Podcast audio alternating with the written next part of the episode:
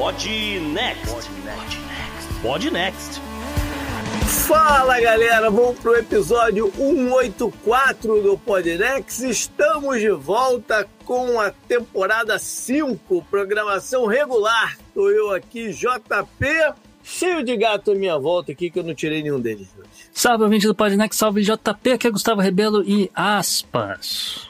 O Brasil está arriscando a perder a soberania sobre a Amazônia, não para outro país, mas para o crime organizado. Temos registros de mineração ilegal, temos registros de extração ilegal de madeira, grilagem de terra, queimadas irregulares e agora estamos cientes de que a região está se tornando uma rota para o tráfico de drogas e se a estratégia não for mudada, o Brasil arrisca se tornar o novo Equador. Chefe do STF Luiz Roberto Barroso no Fórum Econômico de Davos, falando isso para todos os investidores e banqueiros do mundo. Bom, já deu para sentir aí mais ou menos o que vem pela frente, né? Vamos então, cara, vamos lá para esse primeiro episódio da temporada 5. Bora pro programa, JP. No Podnext dessa semana, nossos hosts começam uma nova série que deve render vários episódios futuros com relação à economia e logística do mercado de cocaína,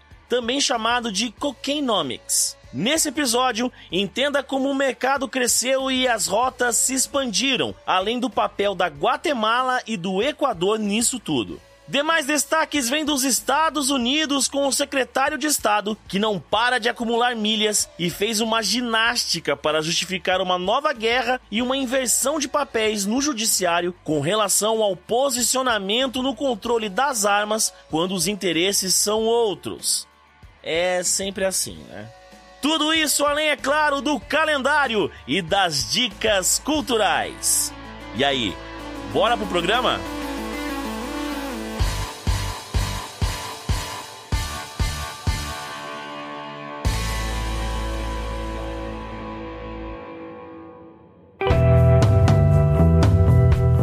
Assunto quente da semana.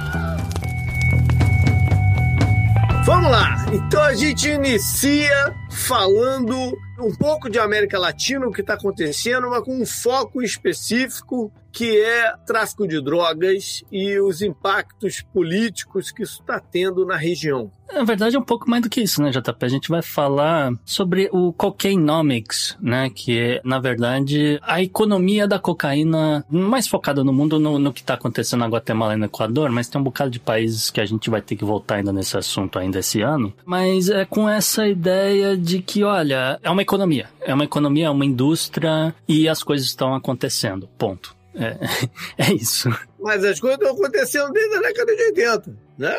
Antes. Ou antes. Mas sempre foi, na região em específico, um termômetro de é, mudanças sociais, de, né, de, de evolução econômica e domínio político em toda a região. Não, você tem toda a razão. O, o tráfico sempre foi migrando de, de alguns países uh, para outros países. Né? Teve uma época que, que Brasil, Argentina e Uruguai eram os grandes exportadores de droga. É, eventualmente, isso daí foi mudando na década de 70 por conta da figura do sujeito chamado Pablo Escobar. E, enfim, a gente está aqui para explorar um pouco dessa indústria, uhum. explanar um pouco essa coisa da rota da cocaína, que é uma, é uma parada que é muito importante e isso aí vai ajudar as pessoas a entender o que está acontecendo em Guatemala e Equador mais para frente tá? E como já adiantei, outros países, porque a gente vai ter que voltar nesse assunto. Mas, colocando aqui em perspectiva essa questão das, das rotas comerciais da cocaína, JP, né? tentando montar uma, uma timeline, né? a gente sabe que lá pelo final da década de 70, né, era Pablo Escobar quem mandava na, na rota de entrada principal para os Estados Unidos, né? Ele que transportava droga enfiada em mala, em, em voo comercial, no, no forro de mala, uh, ou então também contrabandeada através de barcos, uh, barcos de pesca, esse tipo de coisa. Mas à medida que a cocaína vai ser utilizada por conta de todo o movimento ligado às discotecas, ou, ao mesmo tempo também que ela vai se tornar a droga que representa o poder em Wall Street na década de 80,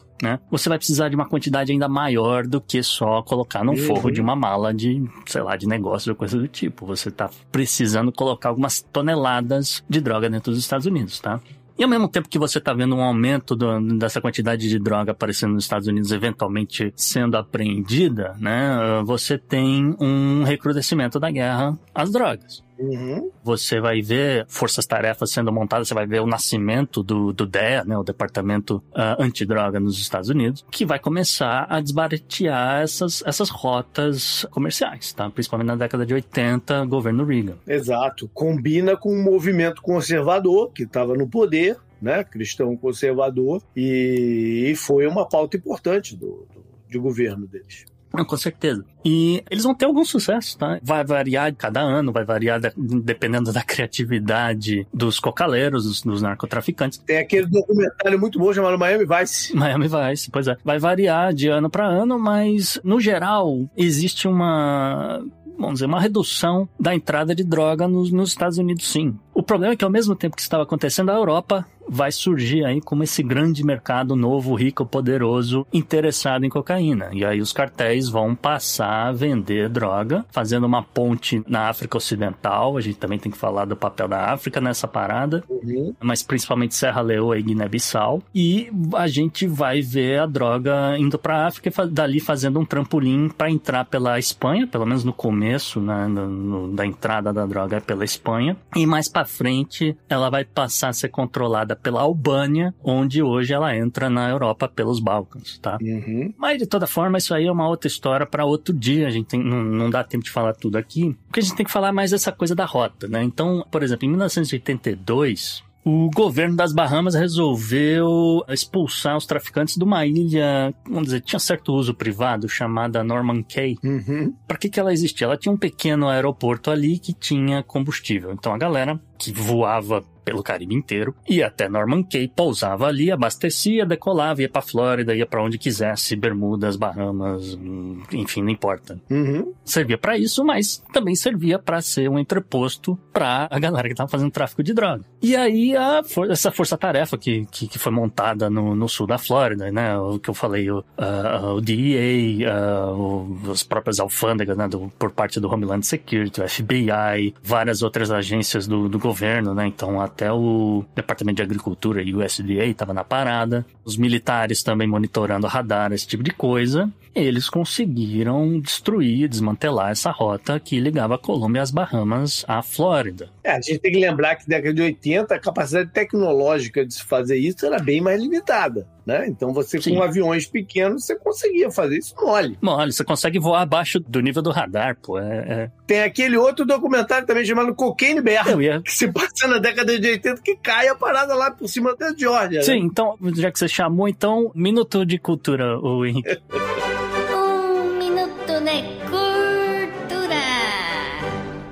Então, o negócio aqui é o seguinte: os lucros da cocaína, eles começam a crescer assim absurdamente, tá? No nível que o piloto compensava ele, ele arrumar um avião que seja fretado, que, que quer que seja, alugado, não importa, para fazer viagem só de ida para chegar próximo da Flórida e dali os caras abriam a janela, literalmente abriam uma janela e jogava saco de cocaína, tentando mais ou menos alcançar o mar ou alguma área que tivesse a corrente a favor aí dos barcos e dos navios, etc, que estavam lá sabendo que ah, mais ou menos aqui vai ter um avião mais ou menos nessa hora e o cara vai largar aqui o negócio, só tem que ir lá pegar, né? Mas foi numa dessas, JP, que em 1985 investigadores que estavam procurando droga descobriram restos de pacotes de cocaína que acabaram sendo largados na floresta nacional de Chattahoochee-Oconee, no sul da Geórgia, né? Ah, um avião desses que estava só passando ali para distribuir a droga e o piloto depois ia abandonar o negócio, ele uh, largou ali 40 pacotes. Uh, então... Mas parece que teve problema no avião, né? E aí despejaram o negócio. Não, não, não, não.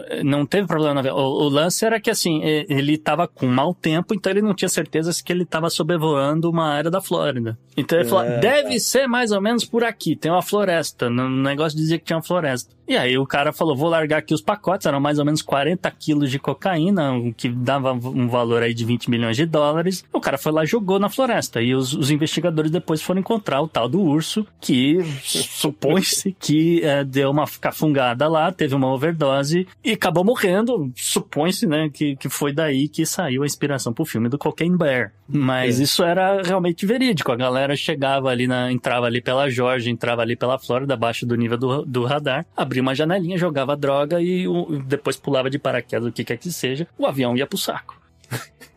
Mas assim, de toda forma, a ideia é que isso daí funcionou por muito tempo, mas assim que a inteligência dos Estados Unidos ficou sabendo da, da rota, desbarateou o negócio todo, os cartéis também foram se adaptar. Então eles passaram a operar, na verdade, pelo Haiti, e do Haiti eles começaram a entrar nos Estados Unidos pela Louisiana. Mas também não durou muito tempo. Porque os cartéis, JP, depois eles começaram a transportar cocaína através do canal do Panamá. E aí, chegando no, no Panamá, você poderia seguir com a droga por barco ou por terra. Então, Uhum. é aqui que você vê a presença do serviço de serviço postal mexicano, tá? O serviço postal mexicano começa aqui a transportar por terra a droga, a droga vai cruzar Guatemala, México, etc, vai entrar nos Estados Unidos por terra e dali a partir dali vai ser distribuído, tá? E é a partir daqui que os cartéis na, na Colômbia, Peru, Bolívia, etc vão começar a fazer amizade com traficantes mexicanos e eventualmente essa galera que vai lançar o cartel de Sinaloa,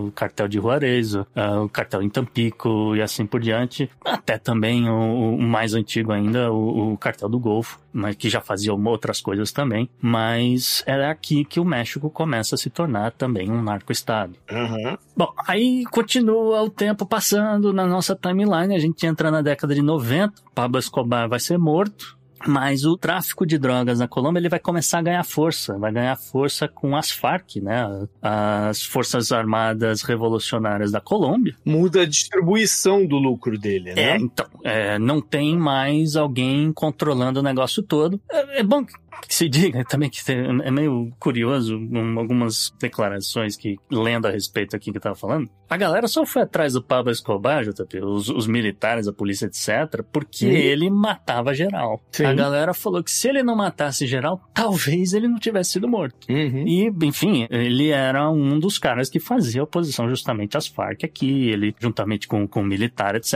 Ele tinha o seu papel. Ele tinha um papel na- no controle, exatamente. É. A partir do momento que ele é removido dessa equação, a galera, pô, tem uma função aqui que a gente pode fazer para manter nossa operação contra o Estado colombiano, tá? Então é uma ideia dessas. Aí as Farc começam a se posicionar aonde? No interior do Equador, já tá? Uhum. Porque é uma floresta só, né? Se você ficar dentro da Colômbia, os Estados Unidos vai estar lá monitorando, procurando os caras, né? E aí, o grupo guerrilheiro marxista, que vai estava 50 anos lutando contra os governos de direita da Colômbia, vai se posicionar e vai se esconder lá pela floresta no Equador, etc. E vai meio que manter a situação do tráfico ah, estável, vamos dizer assim, com a morte do Escobar. Agora, ao mesmo tempo que isso estava acontecendo, outras posições, outros grupos estão de olho também em aumentar o market share deles, tá? Uhum. Então você vê uma mudança da liderança do comando de produção e escoamento de drogas da Colômbia para os Estados Unidos. Ah, os Estados Unidos também, depois que aprenderam o que o Escobar fazia, chegaram a- em alguns acordos com o governo da Colômbia e aí, de 1994 até 2015, né, ou seja, administrações ah, Clinton, Bush e Obama, os Estados Unidos vai passar a pulverizar um glifosato, né, um, um agrotóxico que é muito conhecido pela eficiência dele, tá? E realmente vai matar quase todo tipo de planta. Os Estados Unidos vai passar a pulverizar os campos de cocaína da Colômbia e outras regiões em volta. E aí, com isso, você diminui a produção de cocaína. Você não elimina o negócio, mas você Uhum. realmente diminui. Acontece que a Organização Mundial da Saúde, a OMS, levantou algumas preocupações de saúde por conta do uso do agrotóxico e em 2015 o presidente Juan Manuel Santos vai revogar a autorização de fumigação aérea dos Estados Unidos e o Supremo Tribunal da Colômbia vai proibir a venda do produto químico por todo o país, alegando justamente motivos de saúde. Uhum. E aí, com o fim da fumigação, você vê uma explosão da produção de cocaína na Colômbia, Peru e Bolívia. Ok. Aí, o que, que aconteceu? Em 2016, as Farc vão se desmobilizar. Rolou aí um acordo histórico importante de paz, etc., com a Colômbia. E isso aí vai de novo. Ó, você tinha um grupo que né, seguia lá o comando, não sei o quê. Vai desbandar todo mundo. Essa galera vai precisar de dinheiro, vai precisar de trabalho, né? Vai precisar de comer. E ao mesmo tempo que esses caras estão, vamos dizer, à toa na floresta, pensando no que, que, eles vão fazer da vida, se vai ter anistia, se não vai ter esse tipo de coisa, a demanda por cocaína começa a mudar também, começa a aumentar ainda mais na Europa, tá? E é, é a partir daqui que, por exemplo, em 2016, as apreensões de cocaína no continente europeu vão quadruplicar. Uhum. E essa galera tá sem emprego. Os cartéis estão precisando de gente para trabalhar.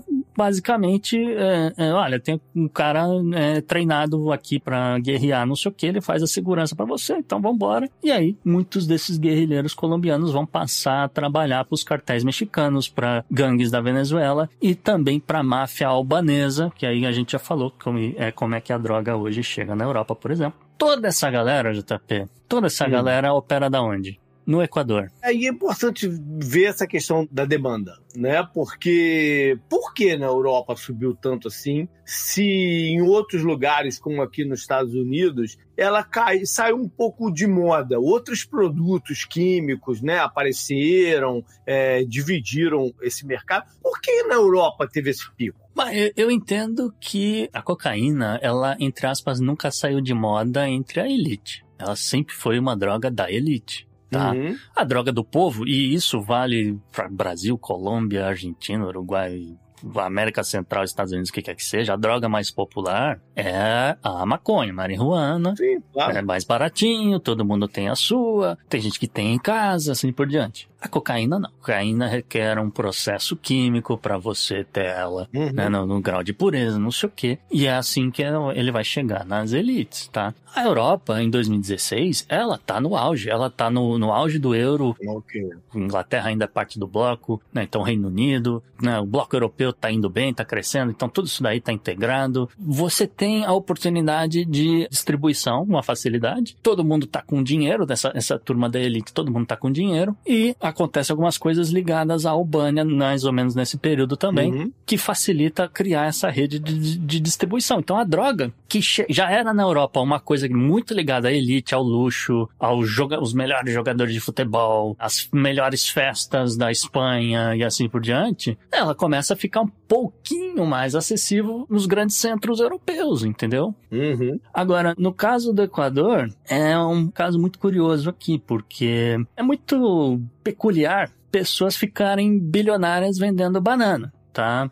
Não que não seja possível, tá? Mas é, é, é, um, é um tanto assim, vamos dizer, historicamente é um negócio assim meio contraintuitivo, porque você a banana é um, é um, é um negócio que você compra e, e ainda faz piada.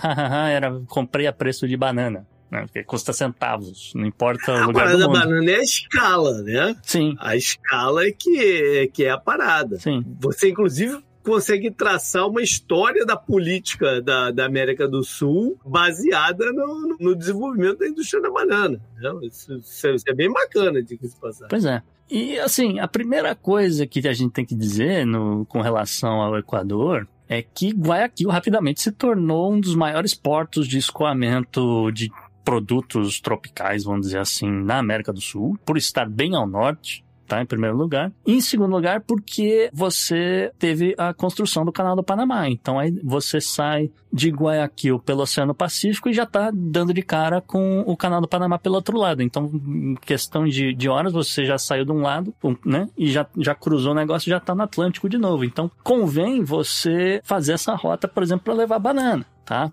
Uhum. E assim, que a gente tá querendo chegar à conclusão e, e, trazer números aqui, explicar como é que o Equador entra nessa equação da economia da cocaína, da cocaínomics, é que pelo menos 70% dos carregamentos de banana que vão sair do, do, do Equador justamente, eles vão sair com cocaína dentro. Se essa cocaína entrou no container em Guayaquil, se entrou no container no Panamá, que já era rota do tráfico, se ele entrou em alto mar, onde é, aonde que diabos entrou o negócio no container, é um grande mistério, ninguém sabe. A única coisa que a turma sabe é que em 2023 a polícia espanhola fez a maior apreensão de cocaína da sua história, tá? Eles hum. encontraram simplesmente 9 toneladas e meia de cocaína que estavam em caixas de banana vindas do Equador, JP. Uhum. E, é, bananas que vieram do Equador que foram embarcadas em Guayaquil,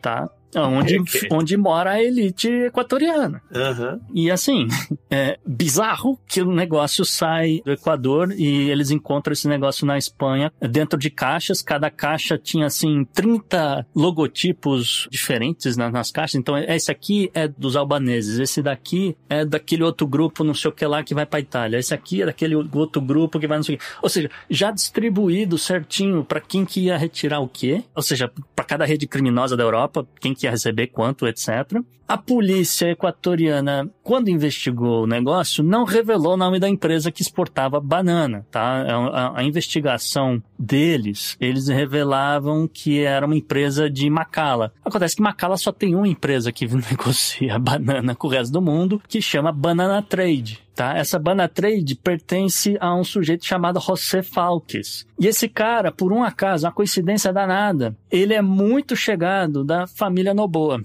Não E quem é o Noboa? Que a galera tá se perguntando agora. Noboa é o rei da banana, né? O, uma família antiga, uma família tradicional equatoriana de Guayaquil, que sempre teve as plantações, etc., sempre vendeu banana. E, eventualmente, você chega na figura de um sujeito chamado Daniel Noboa, o herdeiro desse império todo, que, por um acaso, é hoje o presidente interino do Equador. Ah.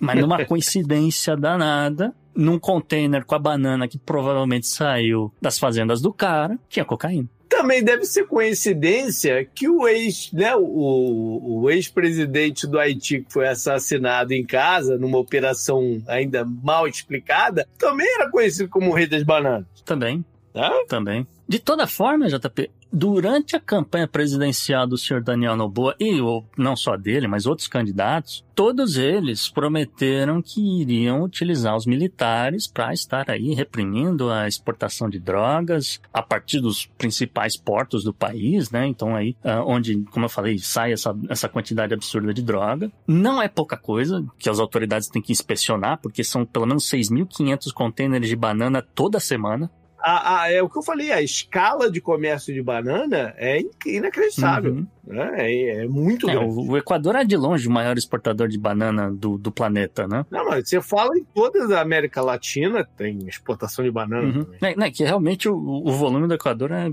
O É. nem chega de perto. Mas, de toda forma, toda essa banana que sai do Equador tem como destino principal a Europa, entendeu? E é Uhum. por isso que os narcotraficantes estão de olho no que sai do Equador indo para a Europa para pegar uma carona, entendeu? Uhum. Só no ano de 2023, nessa de estar inspecionando os- esses contêineres de banana, a polícia do Equador encontrou 50 toneladas de cocaína.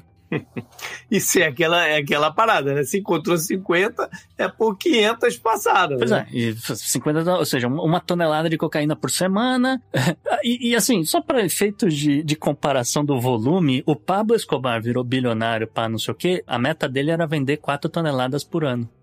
Os caras estão vendendo 50. Você nem entendeu? 50 foi pego. 50 que foi né? pego, 50 exato. Fora o, o que ainda tá, tá funcionando, etc. Mas, enfim, só pontuando aqui, colocando em perspectiva como o negócio evolui da década de 70 para 2023, 2024. Uhum. E, enfim, assim que o senhor Daniel Noboa, né, vira presidente, não sei o que, a gente viu uma guerra civil no país estourar. Já tinha começado, já tinha um- uns estopins pouco antes da eleição, que a gente viu o candidato ser assassinado, Sim. é, e assim por diante. Mas depois que o cara assume, ele de fato declara guerra a todas as gangues e. Essa semana foi um procurador, né? Que foi é, assassinado. é, é, ontem, na verdade, Ontem. é, o, o, o promotor, é, o César Soares, ele, ah, ele era um promotor que ele estava encarregado de investigar a invasão da rede de televisão do, do Equador, que é uma, é uma rede estatal e acho que é a terceira mais importante do país em termos de audiência. E talvez as pessoas tenham visto, porque foi muito compartilhado nas redes sociais, etc., as imagens da galera armada, rendendo lá os apresentadores de TV, equipe de TV, etc.,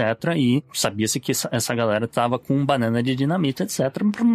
A parada A banana, de, a banana de novo, mas de uma outra forma. É, exato. É, e, e a parada muito coringa, né? Você. É muito plano do Coringa você invadir rede É. de TV e falar que. Ou você para de perseguir a- as gangues ou a gente vai explodir todo mundo aqui, né? Então, é, é meio, bizarro isso aqui tudo, tá? Mas de toda forma, esse cara estava responsável por investigar o que, que aconteceu na, na rede de, de, de TV lá, etc. Ele estava no carro dele o carro dele foi metralhado em Guayaquil. Impressionante que tudo acontece em Guayaquil. Cidade portuária, né? É, é, é onde mora a elite, é, é, é, entendeu? Teoricamente é, é uma, é a região mais segura do Equador hoje. Hum. Ele, bom, enfim, aí teve essa guerra civil toda. Alguns dias atrás, o próprio Daniel Noboa pediu e o legislativo do Equador acatou, porque nessa altura do campeonato você não, tá, tá todo mundo refém dessas gangues todas. Então, o legislativo do Equador aprovou uma lei de anistia preemptiva tá? Da polícia e do exército equatoriano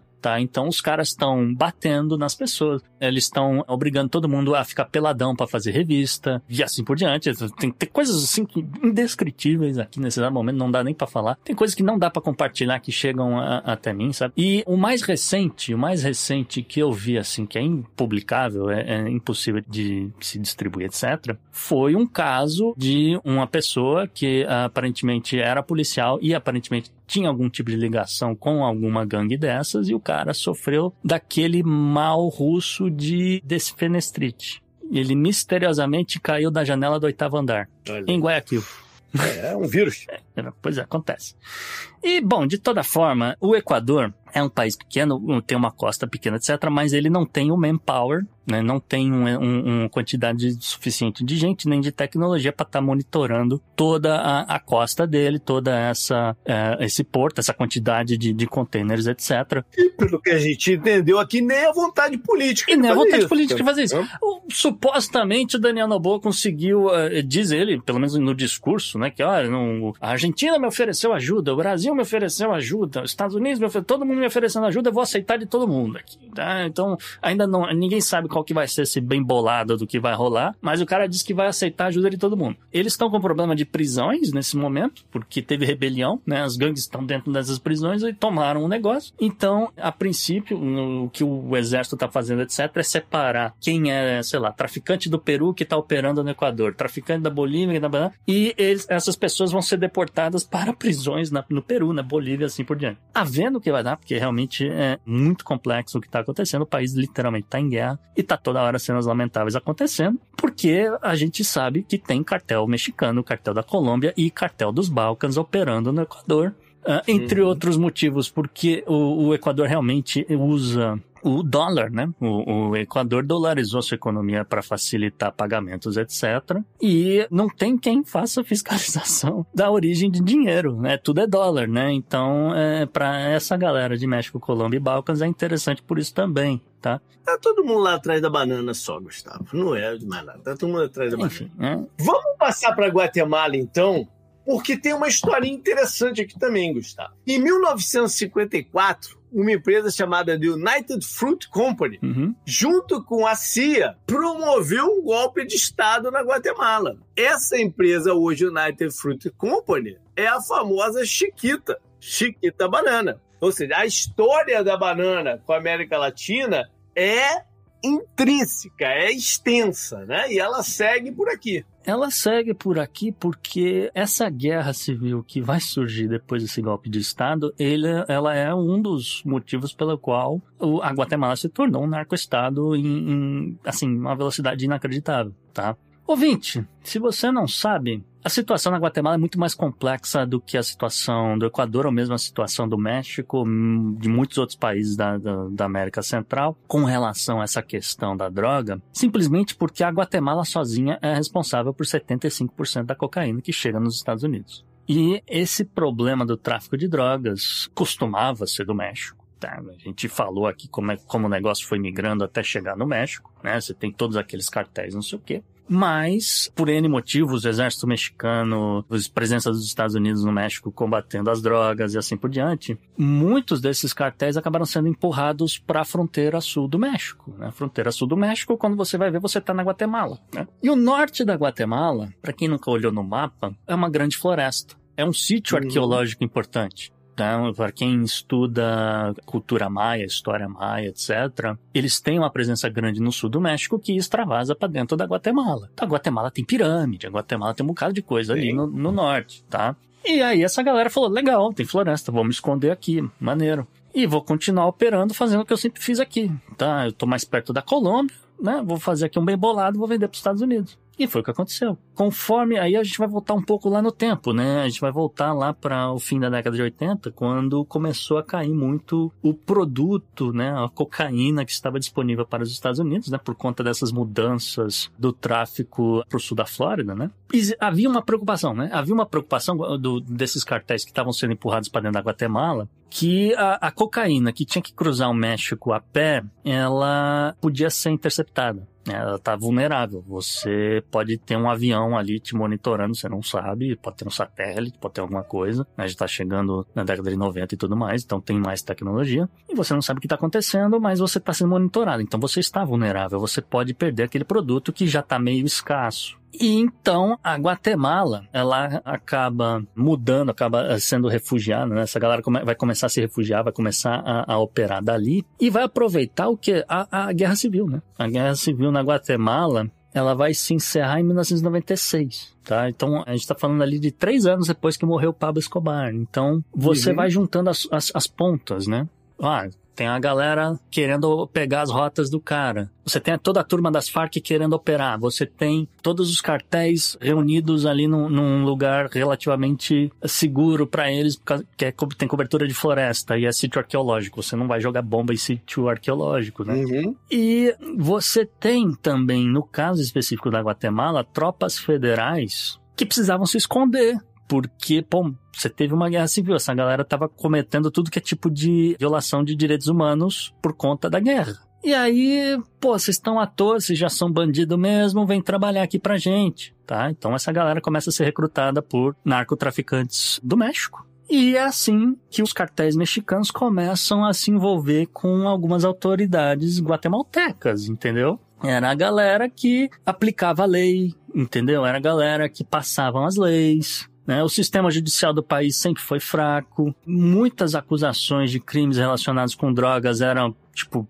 nada. Ah, não vi, não vi acontecer nada, não sei quem foi. Ah, prendemos aí uma tonelada, que bom, entendeu? Ah, caso encerrado. E assim por diante. Então a galera falou, porra, você tem um estado que não tem lei, você tem um estado que o judiciário parece que é favorável a gente, e quem poderia estar tá fazendo alguma coisa pela lei está trabalhando para a gente também. Então a gente consegue operar daqui com, com mais facilidade até do que do México. E muito, muito menos complexo que a política mexicana. Muito menos complexo, é, exato, muito menos complexo. Então, o que acontece, por exemplo, os, os Zetas, né? Os Zetas eram um grupo organizado, um grupo, uma, uma, organização criminosa, vamos dizer assim, que era formado por militares mexicanos que eram apoiados pelo chamado Cartel do Golfo. O Cartel do Golfo é o cartel mais antigo do México, tá? Só pra... É o de Acapulco? É o que tá mais perto do Texas. Agora eu acho que é o... Texas. É, eles são, é, é, do Golfo, mas é, é, é, a galera. Ah, tá, tá, tá. tá Entendeu? Tá. É do Golfo, mas é, é mais, uhum. mais chegada do, do, do, da fronteira com o Texas. E os caras estão em operação desde 1930, então eles estão perto aí de completar 100 anos de, de existência. Ninguém faz nada, crime continua. Vai ter festa de três anos, estilo a Disney? Não? sei, vamos comprar briga com esses caras.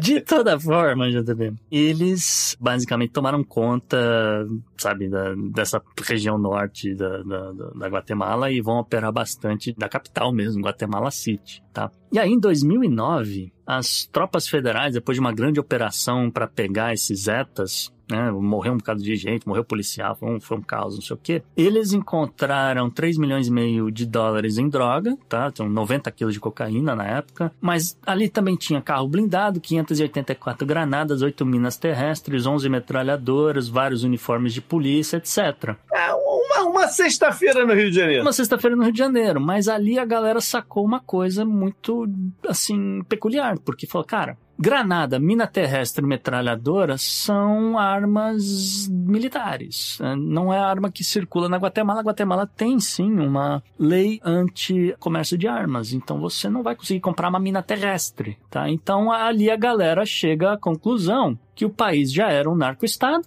com o judiciário, com militares e com tudo. Hoje, particularmente, nessa área do norte da Guatemala, você tem uma penca? Uma, usar penca por causa de banana, né? Você tem um monte de, de pistas clandestinas, tá? Que às vezes servem realmente para plantações de café, plantações de pequenos produtores de algodão, esse tipo de coisa. Pequeno produtor é eufemismo, né? Porque o cara tem avião, Uhum. se ele não- senão ele não teria pista de pouso, tá? Mas é nessas pistas também onde a galera acaba pousando com carregamento de cocaína que sai da Colômbia, entendeu? Sai da- do, do Peru, da Bolívia, etc. Dali é desembarcado para caminhão ou o que quer que seja e do caminhão vai para outros aeroportos ou outras pistas clandestinas, outros navios maiores, assim por diante, e eventualmente esse negócio vai chegar nos Estados Unidos, tá? Aí começam peculiaridades da Guatemala, tá? Que a Guatemala City, né, a capital da Guatemala, só tem uma instalação de radar. E ela não funciona muito bem. Dizem. Eu não quero acusar ninguém de, de nada, não, mas dizem que não funciona muito bem. E por causa disso, eles não conseguem detectar os, os, os aviões que estão pousando, que estão chegando, que estão decolando, assim por diante, tá? Uhum. Numa operação, JP, em 2020, a polícia guatemalteca conseguiu confiscar simplesmente 50 jatos executivos que foram abandonados em, por essas pistas clandestinas do norte da Guatemala. Cara, 50 jatos executivos, a gente tá falando algo perto de 500 milhões de dólares, entre 500 e, e 1 bilhão de dólares, tá? Em jatos executivos apenas, tá? Não tô falando de combustível, essas outras coisas. E eh, não são aviões pequenos, assim, são, são jatos executivos, mas são- eles têm uma capacidade boa de carga, tá? Segundo o FBI, um avião desse sozinho conseguiria levar o equivalente a entre 100 e 160 milhões de dólares em cocaína, por exemplo, para os Estados Unidos, tá? É, Só para pontuar, principais destinos desses aviões, como são jatos executivos, são aeroportos privados. Então, na coincidência danada, a gente viu recentemente muita apreensão de droga em Chicago, Detroit, Nova York, Filadélfia e Orlando, na Flórida, sendo que é sabido que, pelo menos o cartel Jalisco Nova eh, Generación, ele é basicamente dono da, da cidade de Chicago hoje em dia. A gente pode falar mais disso outro dia porque não vai dar tempo. Mas com relação à cocaína na Guatemala, é basicamente isso. Só para pontuar que hoje em dia a Guatemala não tem apenas cocaína, tá? Eles plantam, inclusive, eles plantam, Uhum. inclusive, um pouco de coca lá. Mas a Guatemala também é conhecida por ter uma produção de ah, papoulas muito grande, né?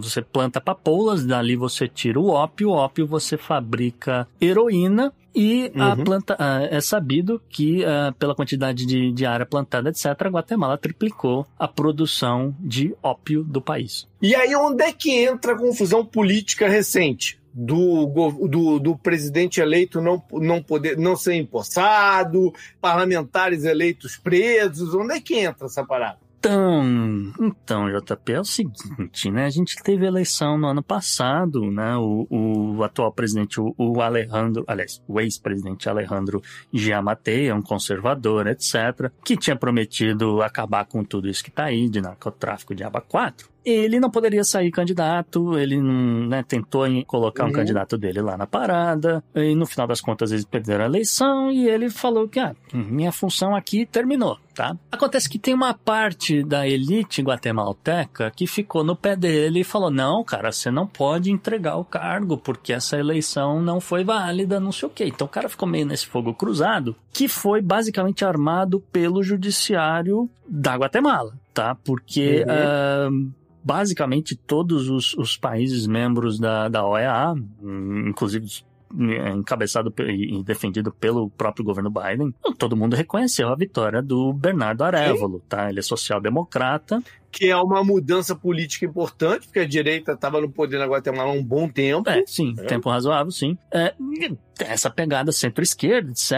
Mas, ó, vou, a galera né, tá um pouco de saco cheio de, de- Só tem tráfico de drogas, só tem traficante nesse país, e o cara ganhou é, prometendo que ia criar um, um, ministério para o combate à corrupção. Porque, como a gente falou, tá bem claro que tá todo mundo no, no- na folha de pagamento dos traficantes, né? E aí, o que, que aconteceu? Foi que um movimento liderado pela Procuradora-Geral da Guatemala, que ela eh, não é indicada pelo presidente, tá? Ela, é, um- é uma parada bem interna do judiciário dos caras, né? Mas a, a pessoa chamada Maria Consuelo Porras, ela eh, simplesmente falou: não, esta eleição não vale, essa eleição foi fraudada, a gente tem que fazer uma outra eleição. Vocês que estão querendo empossar Arevolo, uh, desculpa, o Bernardo Arevolo, vocês todos são golpistas. E todo mundo olhando para ela assim: meu, golpista é você, porque o mundo inteiro reconheceu o negócio. Os fiscais da, da OEA falaram que não teve problema nenhum na eleição, então não sei o quê. E, enfim, foi isso daí até o último minuto. Todos os uh, outros procuradores, outros juízes uh, da, da, da, Guatemala, todo mundo tentou barrar. Correu um sério risco de ter um golpe. Correu um sério né? risco até o último minuto. Correu um sério risco. Ele foi empossado agora, no dia 15. Foi, segunda-feira. De fato. Já, né? já de madrugada, porque uh, os, alguns parlamentares tent... eles, eles precisavam empossar o presidente do Congresso e o presidente do Congresso ia empossar Sim. o presidente depois. O presidente. Não queriam deixar de jeito nenhum o presidente do Congresso tomar posse, porque não, não ia ter eleição para o presidente do Congresso. Eventualmente. É, prenderam os congressistas, cara, prenderam os congressistas. Prenderam, acabou os caras estavam chegando, os caras estavam chegando lá para serem diplomados, e aí, ao invés de ser diplomados, eles estavam indo em cana.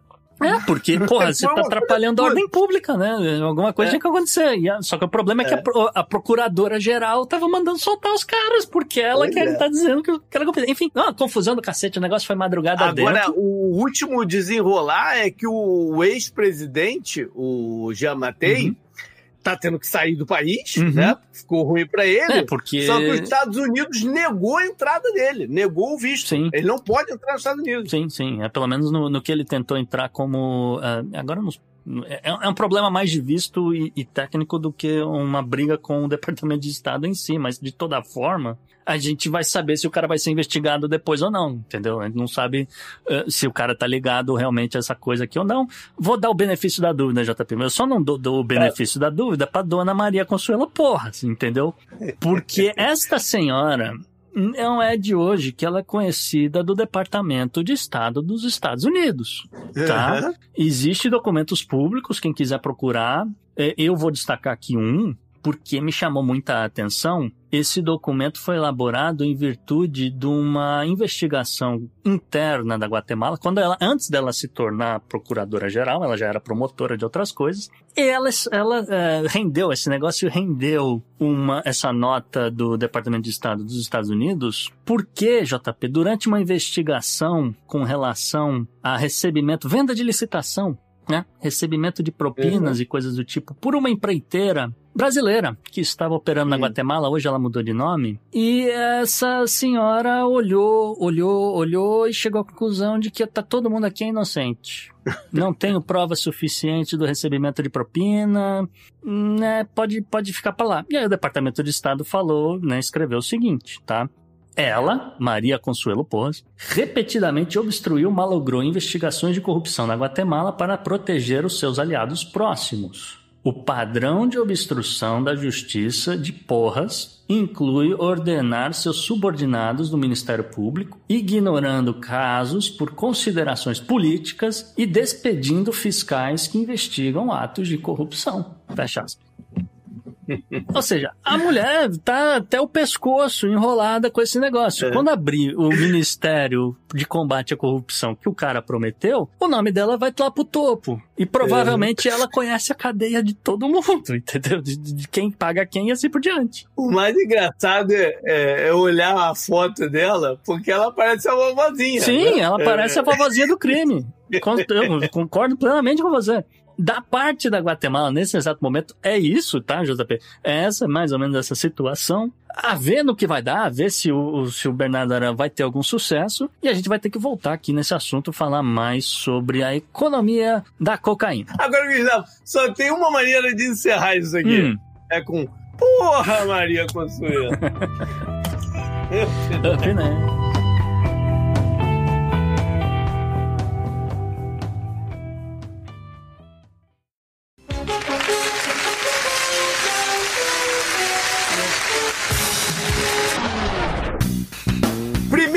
Personagem da temporada é o senhor secretário de Estado americano Anthony Blinken. Toninho, Toninho Blinken, JP. Que ficou, ficou preso hoje em Davos. Você Eu viu vi, isso, ficou preso em Davos, É. tadinho, não conseguiu decolar, tá trabalhando tanto ele na ponte aérea pra todos os lugares, principalmente de Washington pro Oriente Médio, pulando de reunião em reunião desde outubro do ano passado, tá trabalhando que nem um, um camelo. Mas ele virou destaque dessa semana por dois motivos, JP, tá? O primeiro, pelas imagens que acho que todo mundo viu, né, circulou bastante nas redes sociais, dos manifestantes que estavam protestando contra o posicionamento do governo Biden com relação ao processo de desramassificação que Israel impôs na faixa de Gaza, tá? E, justamente, ele, por ser o secretário de Estado, ele é, né, Tony Blinken, o principal responsável por aconselhar o presidente e operar essa política externa dos Estados Unidos, tá? Então, é, muito se especulou que ele podia acabar desembarcando do governo aí em ano de eleição, esse troço é muito complicado, assim por diante. Até para acalmar os ânimos, né? Porque, pô, alguma coisa tem que acontecer. De toda forma, ele continua no cargo nesse momento de gravação. E aí a gente leva ao segundo motivo pelo qual ele se tornou destaque dessa semana, que tem a ver com o ataque dos Estados Unidos contra rebeldes Houthis. A gente está indo nesse momento de gravação para a terceira noite de ataques ah, por parte dos Estados Unidos. A primeira ofensiva contou com a ajuda de vários países, etc. Mas eh, não é pela ofensiva que ele é destaque, é, é pela tecnicalidade, JP. Uhum. Porque essa história é muito, é muito curiosa, tá? Porque muita gente estava questionando como é que os Estados Unidos ah, têm autorização, ah, como é que o governo pode tomar uma decisão unilateral dessas e lançar um ataque, tá? Porque. Pró- própria parte do Partido Democrata é, questionou, Uhum. né? No, no Congresso, como isso estava acontecendo. Como é que isso estava acontecendo, assim por diante, etc. Então a gente vai explicar. A gente vai explicar aqui a manobra que os caras tiveram que fazer. Primeira tem a ver com as regras de, né, as resoluções de guerra dos Estados Unidos, né? Então você tem o Código Estatutário dos Estados Unidos, título 50, capítulo 33, parágrafo 1, né? O presidente dos Estados Unidos só tem poder para atacar uma nação, um grupo ou um indivíduo considerado inimigo com autorização do Congresso. Isso realmente é verdade. Isso foi inclusive enfatizado ah, por outras resoluções do próprio Congresso dos Estados Unidos em virtude do assassinato do general iraniano Qasem Soleimani, né, durante o governo Trump. Isso foi uma coisa que foi extremamente né, ultrajando e tal, não sei o que. O Congresso falou, pô, você lançou um ataque. Aí o governo né, dizendo que não, não foi bem isso, tá? E assim por diante. E, uh, obviamente, que entre uma discussão e outra pelas redes sociais, não teve tempo do Congresso votar a autorização de guerra, tá? Mas, assim, existem outros mecanismos que uh, os Estados Unidos já criou e ainda vigoram para, vamos dizer, liberar ou autorizar o presidente a tomar uma decisão dessa e autorizar, né? Então, você tem, por exemplo, as regras de combate ao terrorismo, né? Então, coisas que nasceram uh, né, em, em 2001, parte do Patriot Act e assim por diante, uh, já foi modificado, mas continuam perdurando aí até hoje. Então você tem mudanças com relação ao que é terrorismo e, obviamente, que também muita gente questiona uh, questões ligadas à violação de direitos humanos, direito de defesa penal e assim por diante. Mas esse troço tá em vigor aí de, no, no, governo Bush, assim por diante, né? E você olha para isso e fala, bom, beleza, rebeldes rutis, terrorismo, eu consigo enxergar o que está acontecendo, então né, o presidente teria autorização para ir lá e dar um pau nos caras, né? Acontece, JP, que no dia 12 de fevereiro de 2021, um documento que é público também, tá? Do Departamento de Estado e que é justamente assinado pelo secretário Tony Blinken, dizia o seguinte, aspas para ele. Efetivo a partir desse 16 de fevereiro, estou revogando as designações do Ansar Allah, às vezes referido como Houthis, como uma organização terrorista estrangeira, um FTO na, na sigla em inglês, sob a lei de imigração e nacionalidade e como terrorista global especialmente designado, de acordo com a ordem executiva 13.224. E ainda, segundo o mesmo documento, né, as revogações destinam-se a garantir que as políticas relevantes aos Estados Unidos não impeçam a assistência àqueles que já sofrem o que tem sido chamado de a pior crise humanitária do planeta. Ao concentrarmos-nos em aliviar a situação humanitária do Iêmen, esperamos que as partes iemenitas também possam concentrar-se no diálogo. Fecha aspas. Ou seja, desde 2021, os rebeldes Houthis não eram mais terroristas. Portanto, hum. o governo Biden não podia se apoiar no Patriot Act. E aí, uh, o que, que aconteceu? Eles tiveram que cavocar, cavocar, cavocar e encontraram uma desculpa muito porca, mas todo mundo fez vista grossa, né? Que uh, surgiu justamente nessa, nesse estatuto de, de resolução de guerra dos Estados Unidos logo após Pearl Harbor, né? Que meio que garante ao presidente dos Estados Unidos, vamos dizer, uma certa agilidade para defender o país, desde que avise, né, eventualmente o Congresso seja avisado em até 48 horas, tá? Porque, pô, se você tem informação de que vai haver um ataque contra os Estados Unidos, não importa se é um, é um, é um ato de guerra, né, com tipo Pearl Harbor, ou se é uma ação contra um navio, contra um avião, o que quer que seja, se os Estados Unidos têm ciência desse negócio, o presidente tem que ter agilidade para autorizar, interceptar né, um ataque preemptivo, o que quer que seja, para evitar o pior. Tá? Então, baseado nesse negócio aí, nessa ginástica política toda, conseguiram convencer mais ou menos o Congresso Judiciário americano que, olha, é, tá liberado atacar os rebeldes iemenitas, tá? Então, o, que o que o governo apresentou é que desde outubro, desde aquela confusão toda é, com Israel, etc., o grupo do Abdul Malik al-Houthi tinham lançado pelo menos 27 ataques contra embarcações uh, ou de, dos Estados Unidos ou de aliados dos Estados Unidos, né? E, enfim, contei toda essa história num texto que está lá no X, vai também tá no, no Substack do Podnext, deu uma conferida lá, mas a, a grosso modo é, é, basicamente isso que, que os Estados Unidos é, justificou que estava fazendo, tá? Na prática, o que os Estados Unidos, o que deixou o Pentágono revoltado, vamos dizer assim, e cobrou uma posição do governo Biden foi a captura do navio Santo Nicolas pela Marinha iraniana, tá? Uh, nessa brincadeira, a Marinha iraniana pegou 980 mil barris de petróleo que ele acusava os Estados Unidos de ter roubado dos caras um ano antes, no mesmo navio, só que com outro nome, uh, na época era o uh, Suez Rajan. Enfim, como os Estados Unidos não, não ia declarar guerra contra o Irã, porque justamente o senhor Tony Blinken está negociando até hoje um acordo uh, uh, nuclear com o país, né? Ele não consegue uh, retaliar, então ele vai retaliar aonde a corda é mais fraca, ele vai bater nos rebeldes hutis que não tinham nada a ver com isso, né? E aí a coisa continua até hoje, né? Continua atacando navios, o último navio que foi avariado, que pelo menos chamou a atenção do mundo, foi o navio da Índia, a Índia que justamente estava negociando com o Irã para ficar fora desse imbróglio. Uh, de toda forma, tá aí a confusão até hoje. O senhor Tony Blinken uh, recentemente corrigiu esse erro de ter, vamos dizer, uh, designado os UTIs como não um grupo terrorista, mas agora, eh, desde anteontem, eles voltaram a ser um grupo terrorista, JP, porque o diálogo é, foi pro saco. Mas, ao, mesmo tempo, é, é necessário haver uma mudança de legislação aí para separar as coisas, né? Do o, o, que, que, o que, que é ação contra grupos terroristas e o que, que é ajuda humanitária que pode ser para uma região, né? Porque ao mesmo tempo que tem, tem esses caras fazendo isso lá, existe uma população enorme que está precisando de ajuda há muito tempo. Ah, sim. Não, não. É, é, falou, é uma crise humanitária ali. A crise humanitária continua, exato, independente do, de é. atacar ou não o, o grupo rebelde. Independente se é, exatamente, independente da classificação entendeu? O que é necessário uma ajuda ali para apaziguar, né, pacificar a região, é, é necessário, uhum. né?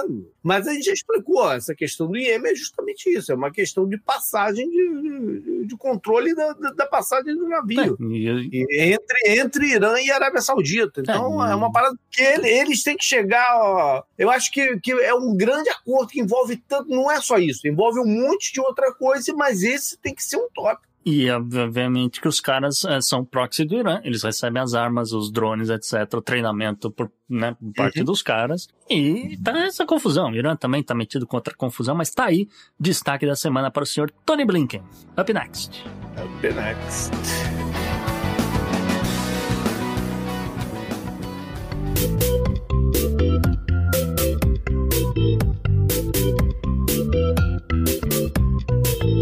Vamos pro bizarro então, de volta aos Estados Unidos. É, falando ainda de Estados Unidos, porque coisas acontecem, é importante a gente destacar, mas esse aqui foi uma inversão de papéis que assim, eu não tenho nem palavras. É, eu, eu, eu, fico muito surpreso que isso aqui não ganhou mais repercussão da mídia, JP. Porque assim, começa a confusão no Departamento de Justiça, tá? O Departamento de Justiça dos Estados Unidos, atualmente composto por uh, pessoas alinhadas ao governo democrata né? E eles afirmaram um documento judicial por parte da defesa do filho do presidente, né, o Hunter Biden, que um, seria. O argumento dos caras era que seria uma, uma ameaça à segurança pública e uma violação da segunda emenda, e, portanto, uma violação do direito constitucional, ele ser barrado de ter uma arma de fogo tá? Porque a lei federal realmente proíbe uh, pessoas que estão sob liberdade condicional a posse de arma, que é o crime que o Hunter é acusado de ter violado. Então os caras falaram que, olha, realmente ele tá sob liberdade condicional, ele comprou a arma,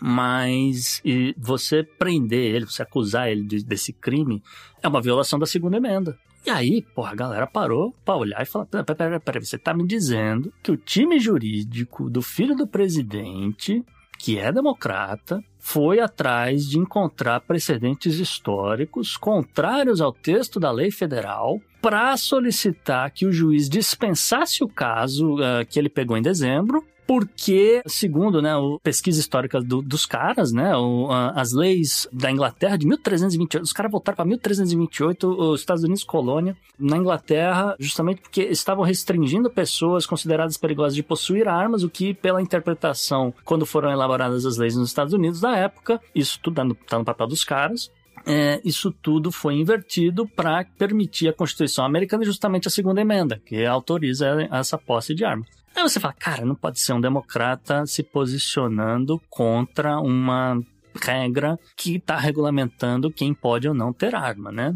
Só que fica tudo muito mais bizarro ainda, JP. Como se isso não bastasse, o juiz federal, o Mark Scarce, um juiz nomeado pelo ex-presidente Donald Trump, olhou o argumento democrata que estava é, justamente se posicionando contra a segunda emenda e o cara falou não, esse argumento ele está interpretando erroneamente as orientações da Suprema Corte e a lei federal que restringe a posse de arma é válida sim. Então normalizou a coisa. Normalizou a coisa. No Hunter Biden cometeu um crime no entendimento do juiz. E ele que se, ele prove aí como é que ele conseguiu a arma ou não. Mas enfim, de toda forma, é essa situação. Um, demo, um posicionamento democrata a favor da segunda emenda e um posicionamento de um juiz nomeado por um republicano dizendo que não, tem que restringir mesmo a posse de arma nesse tipo de caso, tá? Só lembrando aqui que o senhor Hunter Biden, 53 anos, ele foi indiciado em setembro por mentir sobre o uso de drogas e posse de armas sob liberdade condicional, que eh, ele acabou cometendo em 2018 e a partir de então, a partir dessa acusação dele, assim, indiciamento, ele se tornou o primeiro filho de um presidente em exercício a ter que responder na justiça. É, o chato é que pô, é, essa questão vai voltar à tona na época é, eleitoral. Uhum e ele é um assunto tão menor perto de, de, de tudo, todos os problemas que os Estados Unidos é, envolve. Ele que responda pelos seus problemas e tal. Eu espero que isso não seja assunto de gaste tempo em debate político falando sobre ele, né? Que seja só uma, uma bobajada entre a bolha magá, etc. Que não se dê holofote para o assunto na hora que não se deve, na hora que deve estar se discutindo políticas e, e tudo mais. Mas a gente sabe que não é assim. De toda forma, não deixa de ser curiosa essa inversão de papéis. Up next. Up next.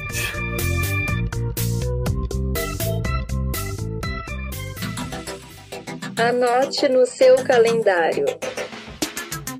JP, o que, que você traz na agenda da semana, agenda do passado? É, e eu já vou começar com, com algumas datas curiosas aqui, Gustavo. Hum. Dia 23 de janeiro é dia, sabe de quê? Hum. De medir seu próprio pé. Uf. E aí a, a pergunta é o quê? Com qual finalidade? Né? qual a finalidade que se dá um dia desse? Enfim. Não vou esquecer a gastronomia esse ano. Hum. Eu vou hum. continuar com a parada da gastronomia. Hum. E dia 27 de janeiro é o dia de se comer bolo de chocolate. Tá então bom. anote aí na sua, na sua agenda para comer bolo de chocolate no dia 27 de janeiro. Razoável. Agora, 28 de janeiro, está começando a se observar uma coisa interessante, coisa do, do novo mundo, né? Que é o dia da privacidade de informações, privacidade de eletrônica e tudo mais, de dados. Hum. Então, que você tenha grandes promoções aí de VPN, né? Vamos ver se vai rolar coisas do gênero, assim, Hum. né? Daquele, de- desses sites que você assina para manter a vigilância sobre o teu, teu, teus documentos e tal. Ok. Vou estar atento aí se vai ter uma promoção. Dia 26 de janeiro é um feriado importante na Austrália. Ah, É o Australia Day. Tá. É o feriado mais importante que eles têm por lá. E aí eu já engato em esportes, porque tá rolando nesse momento o aberto da Austrália, de tênis, hum, que é uma das cinco etapas né, do, do Grand Slam. Hum. E ele vai até o dia 28 de janeiro. Tá rolando também, que começou antes né, da gente gravar o. Seria se fosse no- na agenda da semana passada, mas é um, é um evento importante é, não- que é a Copa das Nações. A Copa das Nações é o campeonato de futebol entre os países africanos. E ela começou no dia 13 de janeiro e vai até 11 de fevereiro. A sede dessa edição é a Costa do Marfim. E por ser um período extenso e, e- e no meio do calendário europeu, os times, grandes times da Europa, ficam malucos com essa competição. Né? Eles perdem grandes jogadores, né, num, num período aí que vão defender os seus, os seus países. É, coincidência ou não, Costa do Marfim tem cacau. Cacau você faz chocolate, você come bolo de chocolate assistindo a Copa das Olha. Nações. Eu acho que é um bom programa. Tudo ligado, Uhum. tudo ligado. Para fechar a parte de esporte, dia 26 de janeiro, em Aspen, no Colorado, vai começar os Winter X Games. A gente vai ver snowboard, né? os slaloms de esqui, ah, os tubbings, o- os negócios todos que rolam nessa competição. É bem divertido. Vamos falar de eleições, porque já começou o calendário 2024, Foi. que vai ser um, a gente já anunciou que vai ser um calendário extenso, né? A gente nem conseguiu Vai falar ser- de Taiwan, por exemplo, que já, já É, foi, já vai- está definido, etc. Exato. Vai ser, vai ser movimentado. Uhum. E no dia 26 de janeiro a gente tem então eleições em Tuvalu. Tuvalu. Hum, Tuvalu, que é aquele lugar que está afundando. Um deles, sim. Um deles. É, um deles. Curiosidades dessa eleição. Não existem partidos em Tuvalu. Todos os candidatos são independentes. Tá? Uma questão central aí do, do- das campanhas e tudo mais é um tratado recente assinado com a Austrália que dá o direito, visto de permanência na Austrália dos cidadãos de Tuvalu. Porque a ilha está afundando Não tem pra onde ir. não tem para onde ir. A Austrália já abriu suas portas. Mas existem algumas contrapartidas aí nesse acordo, e a questão é se eles venderam a soberania do país para a Austrália. É, Entendeu? Tá todo mundo rico? A É, a Austrália, de certa maneira, quer bloquear o avanço da China na região. Lembra que a gente trouxe um bom tempo atrás, acho que foram as Ilhas Salomão, Sim, que fecharam um acordo de proteção sim. com, com a marinha chinesa, eles, né, tiraram o, Esse, Então- esse começo de ano, o Nauru fez a mesma coisa, viu? Então, a Austrália quer barrar isso, entendeu? Então tá abrindo aí esse, esse seu campo de influência nessa parada. Tá. O... E aí vem, então, para que lado que vai as eleições por lá. Uma outra eleição, né? é, agora na Europa, é no dia 28 Hum. de janeiro, na Finlândia. É o Ah. primeiro turno das eleições presidenciais. Ah, tá. O presidente na Finlândia tem um mandato de seis anos. É, eu ia. é, E- eu, eu- eu- só cortar rapidinho, porque eu ia falar que assim, é, é Finlândia, mas eu- eu- você falou presidente, eu achei que era o parlamento, que a gente sabe que a Sana Marin renunciou e tal, então é, Sim. tem essa Não, questão. tô falando do a presidente, presidente é né? outra pagada, realmente. É isso aí. É um mandato de seis anos e que pode é, haver reeleição. Por isso, o atual presidente, ele já está no cargo desde 2012. Agora ele não pode mais se reeleger. Né? Então abriu o caminho aí. Quem lidera as pesquisas é o Alexander Stubb, Hum, com 20, mais ou menos 23%. Ele é de uma coalizão liberal conservadora. Em segundo vem a galera dos Verdes, que tem no candidato Pekka Raistro. Ele, esse cara, foi vice nas últimas duas eleições tá. e está encaminhado para ser vice de novo. Hum. É, uma história interessante é de um outro candidato, chama Mila Autola, que foi ele, ele entrou na parada meio que por uma pressão popular, assim, uma galera grande fez um, um assinado, né, para ele entrar e tal, e cartas, e de repente ele apareceu na pesquisa, mesmo não sendo candidato.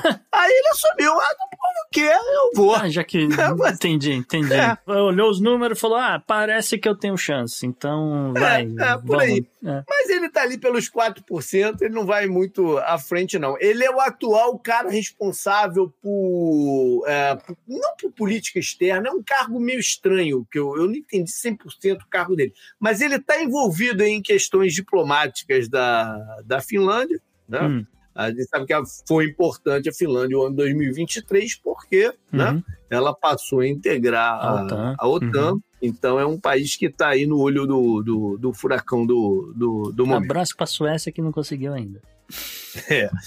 Só para finalizar, a gente já está em período eleitoral americano. Sim. Né? Já teve o caucus em Iowa, que deu uma vitória grande para o candidato, para o pré-candidato né, Donald Trump. E no dia 23 agora de janeiro vai rolar as primárias em New Hampshire. E a tendência é que seja de todas as primárias é que o Trump tenha menos sucesso. né? É normal que, que isso vá acontecer. Então, para a galera que for ver o resultado, não tire nenhuma leitura a mais do que isso, porque é o que todo mundo está esperando. É um lugar no Nordeste americano que tem uma tendência mais liberal, a ideia magá não chega tanto ali, né? Então, é, não é um lugar que o Trump vai nadar de braçada como foi em, em Iowa. Espere, por exemplo, que a Haley, a Nick Haley, tenha números muito próximos aí do, do, do Donald Trump. Mas, sinceramente, New Hampshire não vale de nada. Nem no número de, vale nem nada. no número de É- delegados é, é significativo. Não, é- é, realmente. É só significativo pela indicação de tendências, né? Por, por- por esses locais. Por isso que tradicionalmente ele é o segundo é, é, lugar É a- a- a, a demografia é muito mais próxima, etc. Exato. Só que eles são um pouco mais independentes, como você falou. Mas realmente o número de, de delegados é, É, não, é, para isso não, não não vai. vai para nada. Bom, vamos agora para a parte histórica, né? Uhum. E eu começo no dia 22 de janeiro de 1905, com o que ficou conhecido como Bloody Sunday, lá em São Petersburgo, na Rússia, ainda com o czar, né, o Nicolai lá, o, Agora eu não Enfim. sei qual deles é realmente. é, o, o que depois foi para foto e, Isso. e com a família. Isso. Mas, o, enfim, a, a situação era fim, se aproximando ao fim da guerra da Rússia com o Japão. É um momento que, né, que, que foi pesado, minou muito recursos do país e a, a insatisfação era enorme. Né? Para tentar amenizar, foi permitido que se realizasse uma assembleia em São Petersburgo em novembro do, do, do, do ano anterior, né, para discutirem é, propostas e tal, e culmina com janeiro de 1905, quando um grupo grande, gente protestando, vai até as proximidades do Palácio de Inverno do Czar. Hum. E a recepção foi calorosa. Calorosa no, num sentido né, pesado, porque abriram fogo contra os protestantes. Abriram fogo indiscriminadamente. E o resultado foram centenas de pessoas ou mortas ou gravemente feridas. Isso gerou, cara, uma confusão danada, uma onda de protesto pelo país inteiro, greves e o escambau. E, e aí, mais à frente, aprova a criação dos Dumas, que são assembleias Assembleia, é. né, é, locais, regionais e tal, para se discutir, como se fossem pequenas, né, pequenos congressos e tal, é, regionais. E uma ganha força o Partido Bolchevique e tudo mais, e até que em 1917, enfim, eles conseguem promover a Revolução. Janeiro 23, 1849, uma senhora chamada Elizabeth Blackwell se torna a primeira mulher com um diploma de médico nos Estados Unidos. Ela foi diplomada pela Universidade Nova-Iorquina de Geneve, Geneva Medical College. E é um fato histórico, a gente pensa, né, 1849, já tem bastante tempo, mas ainda assim, né, é, foi um processo longo para se chegar aí na Elizabeth Blackwell. Uhum. Finalizando com janeiro 24 do ano 41. Eu vou ao assassinato de Calígula. é, o imperador romano, que não era esse o nome dele, Calígula era um apelido. Ele fica no poder por apenas quatro anos. O Gaius Júlio César, que era bisneto do Augusto. Isso sim, isso sim era relevante. Esse era relevante. O, o nome Calígula, é- é- é esse apelido, Uhum. ele ganhou enquanto ele acompanhava o exército. E, e é, uma- é- é- é o nome de um, de um sapato que o- os soldados usavam, mas como se fosse um sapato pequeno. Acho que ele tinha pé pequeno, o Calígula. Daí que veio o, o- o nome. Mas, enfim, foi um período de centralização do poder na figura dele. Entendeu? Ele foi um cara que resolveu puxar para ele todas as decisões, era um cara bem centralizador, e além do estilo tirano, né, ele se torna a cara da tirania, né, do, assim, da cultura popular, né, daquele cara que é cruel, que é perverso, que é pervertido, né, tudo isso vem à cabeça quando, você, quando a gente fala o nome Calígula. Muita coisa é ficção, outras não Uhum. né, fazem parte aí do, do, do imaginário da, da parada, até porque se tem muito pouca, pouca coisa escrita sobre esse período que sobrou. Mas, enfim, ele, ele iniciou obra- obras extravagantes pelo, né, pe- pela região, de aquedutos e estátuas e tal, mas tudo acaba numa conspiração aí da galera que não estava nada satisfeita com esse estilo tirânico dele e mais a concentração de poder. E aí, membros da Guarda Pretoriana, Senado, tudo mais se juntaram para esfaqueá-lo. JP Breaking News. Manda!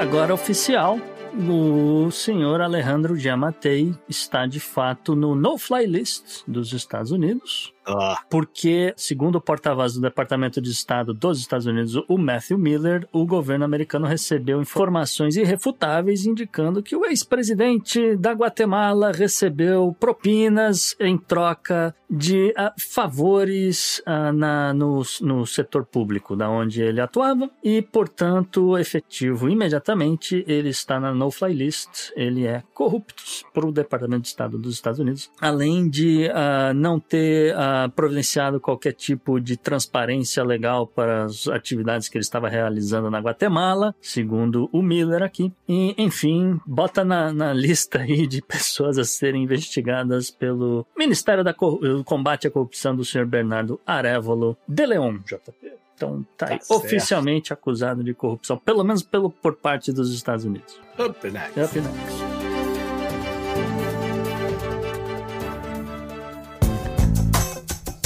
Esse eu recomendo pra você. E retornando com o Podnext, retorna a nosso espaço cultural. Se você for poeta, se você tiver alguma coisa para você declamar aqui, entre em contato com a gente, tá? Ah, de toda forma, a gente continua aqui abrindo espaço para o Igor Gregório, o poeta da galera, o poeta do Podnext. Então recita pra gente, Igor.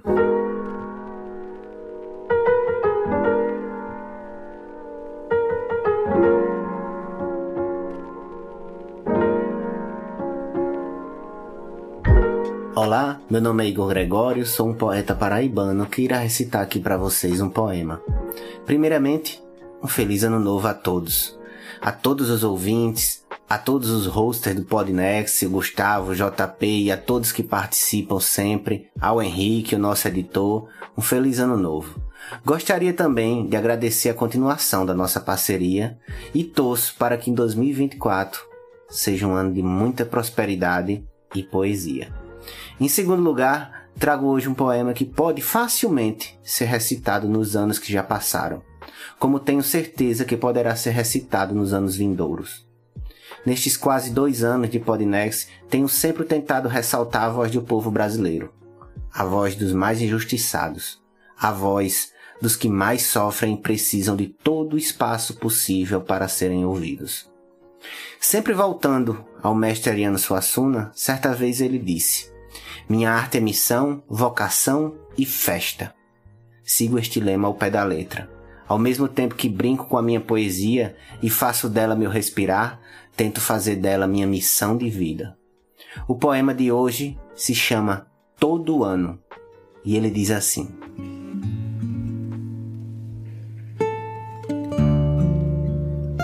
Todo ano a mesma consequência. Vem a chuva punindo o descaso. Todo ano fazemos pouco caso e o tempo nos mostra sua essência. Ele vem revelando a competência que não há em quem está a governar. Nessa briga de fazer e de faltar, quem apanha é o povo brasileiro.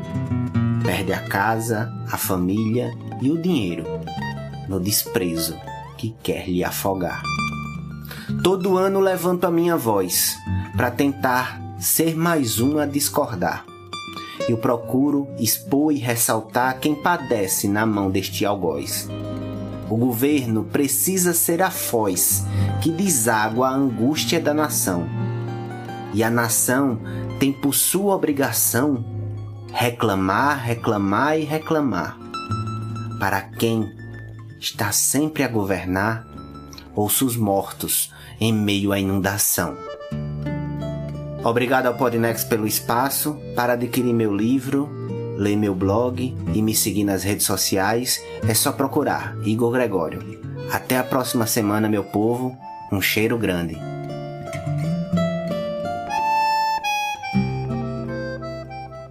E JP, qual a sua primeira dica do ano? É, rapaz, eu até mudei o que eu ia falar. porque o assunto me levou para isso. Entendi. É, o assunto inicial. Eu escutei nesse período um livro de um cara chamado Douglas Preston, Hum. que fez parte de uma expedição em Honduras. E o livro que ele escreveu é o The Lost City of the Monkey God. Essa expedição foi criada e organizada para se descobrir um local que constava nos registros dos colonizadores eh, espanhóis, por dentro de uma região da Honduras que é totalmente inóspita, chamada Mosquicha Hum. de pô, selva mesmo assim, virgem na parada, entendeu? Uhum. Então e- ele conta no livro outras tentativas de se encontrar essa cidade que não é maia, não se sabe exatamente quem é a galera que estava ali. Ah, Entendeu? Por que que, e por, por que, que ela teria sido abandonada e tudo mais. Teve um breve contato com, com os espanhóis e faz parte de uma de um, do folclore, fazia parte do folclore da, da Honduras, Ah. coisa contada de avó para neto e, e tudo mais, entendeu? Várias expedições foram, foram criadas para achar isso daí e finalmente essa que o Douglas Preston participou encontrou hum. encontrou o que eles chamam de. o que, que as lendas chamavam de Cidade Blanca, Cidade Branca. Ah, E aí o livro é bacana porque ele conta um pouco da história né, da- dessas expedições, ele conta a história da região e ele conta também a metodologia que usaram para encontrar a parada. E foi, foi realmente incrível. Uhum. Toda a preparação, todos os pormenores logísticos, os desafios que, ele, que eles encontraram. Chegam lá, aí depois ele parte no, no, no livro por um, pro que, que aconteceu com as pessoas que estavam envolvidas com a, com, a, com a expedição e que tipo de conclusões e, né, e, e outras análises que foram feitas a partir do que eles encontraram. É muito bacana o livro, cara. Muito, muito legal. Eu gostei muito da, da, da parte de, de metodologia né, que, que ele colocou e coisas curiosíssimas ali de, de entrar numa região dessa, os desafios de entrar numa região dessa, como eles pô, tinham que dormir em, em umas redes, porque não podia dormir no chão por causa do perigo de cobras, cara, vir em cima dali, porque é uma região de cobras venenosíssimas e tal. Hum. E uma parada muito maneira que eles contaram foi quando eles chegaram o contato com os macacos mesmo da região. Que os macacos, pô, nunca tinham visto humano, cara, ali. ah, sim. Entendeu? Então eles ficaram ali. Então, e à medida que o tempo foi passando e outras vezes que eles foram para lá, quando eles chegavam, os macacos já se mandavam. Entendeu? Tiveram esse contato. Então é incrível, é incrível o livro. Eu, eu achei muito bacana, muito bacana. Bacana. E cabe e casa com a região, porque fala um pouco de Honduras, fala, da, fala um pouco da, da, da indústria de banana, Hum, né, na, na, na parada, como eles mo- como um dos caras tinha origem, que, que participou da, da, da parada, tinha origem na, na, na indústria de banana, tá tudo ali envolvido, golpes de Estado, tá tudo ali. É, Honduras é outro pepino e outro candidato aqui a aparecer logo aí nessa história da cocaína, JP. Antes da gente encerrar, temos agradecimentos, né, Gustavo? Isso, JP, vamos agradecer aí a todo mundo que ah, torna, né, nossos apoiadores, ah, etc., que mandam Pix, né, não necessariamente são assinantes do Podnext, mas a gente aceita Pix também, porque ajuda a pagar o editor. Então, agradecer rapidinho aqui as pessoas que contribuíram com valores variados, mas o Yuri Pereira Dantas, o Bruno Aveira Bastos, o Cláudio Tsurek Hitomi, o Vinícius Araújo Costa, o Rafael Pinheiro Flores de Souza, a todos vocês, nosso muito obrigado. Valeu! E galera, foi isso. Espero que tenham curtido essa nossa volta. Mandem aí seus comentários, críticas, sugestões. Nosso e-mail contato arroba opodnext.com, mas também pode ser pelas redes sociais. Você me encontra lá no Twitter pelo JP underline Miguel, mas também tem o Gustavo, na arroba Gu, underline Rebel. O Podnext você segue no Twitter, no Instagram, arroba o Podnext. Ou só buscando Podnext você encontra a gente. Também no Threads, no Blue Sky, etc. A todos os nossos apoiadores e as pessoas que mandam Pix, o nosso muito obrigado. Esse programa só é possível graças a vocês. Valeu! Valeu, um abraço, tchau, tchau.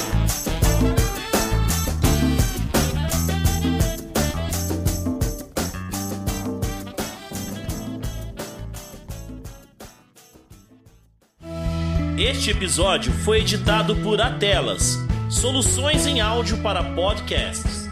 Encontre a Atelas nas redes sociais. É só buscar por arroba Atelas Edição.